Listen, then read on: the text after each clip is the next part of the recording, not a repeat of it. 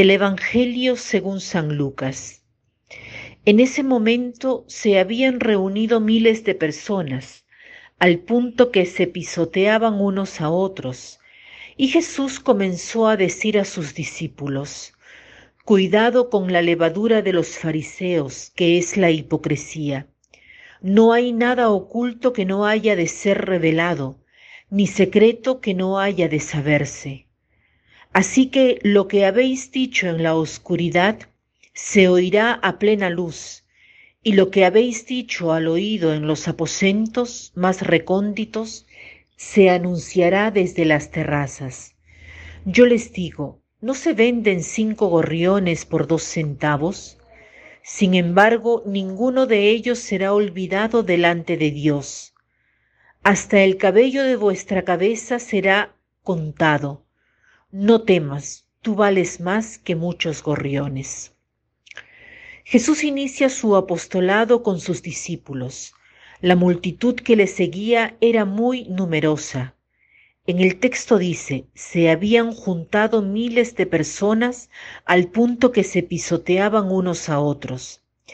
Así que prefiere dirigirse a los que ha elegido y les amonesta diciendo, Cuidado con la levadura de los fariseos, que es la hipocresía.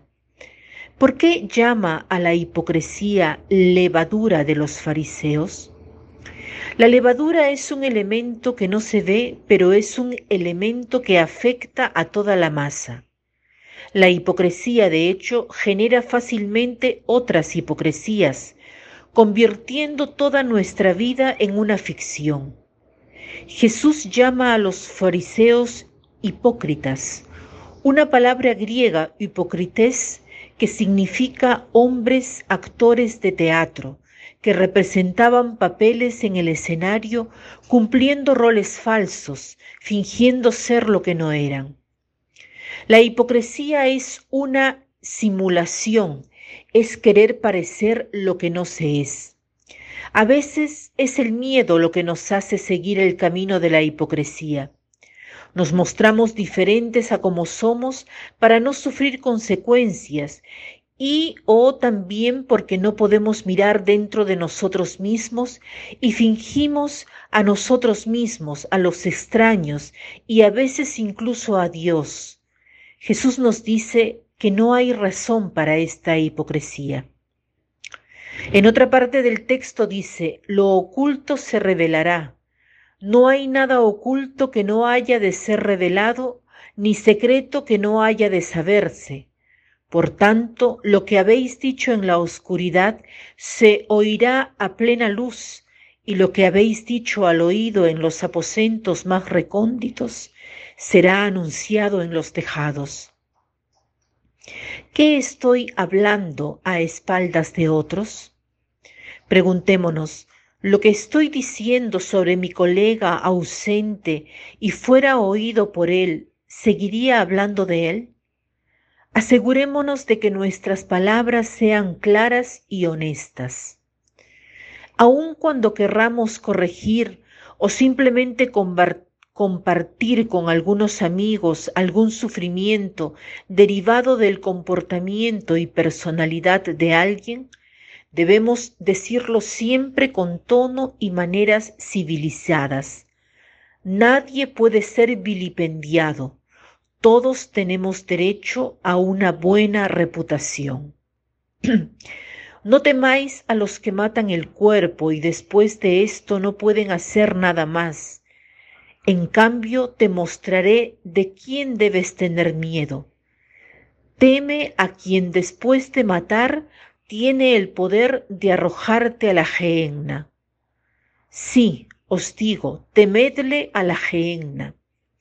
La gehenna se ubicaba en el valle de Innón, al sur de Jerusalén, y se usaba para la quema de desechos. Se había convertido en un símbolo de condenación eterna en el imaginario colectivo. Debemos tener temer al juicio de Dios y no lo que los hombres piensen. ¿No se venden cinco gorriones por dos centavos?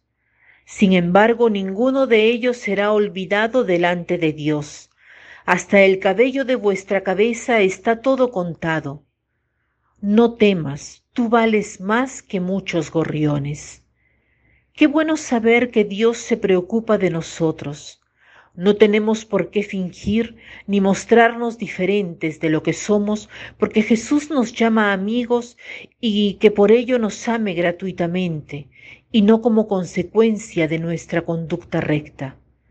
Los gorriones eran el producto menos valioso en el mercado en el tiempo de Jesús. Qué reconfortante saber que hasta el cabello de nuestra cabeza está contado. Por supuesto, para los que son calvos es un pequeño consuelo, pero para los que tienen mucho cabello como yo o mi hermana es realmente maravilloso. Tomemos hoy la resolución de no hablar a espaldas de nadie, y aun cuando tengamos que corregir a alguien, hagámoslo con caridad y nunca con desprecio.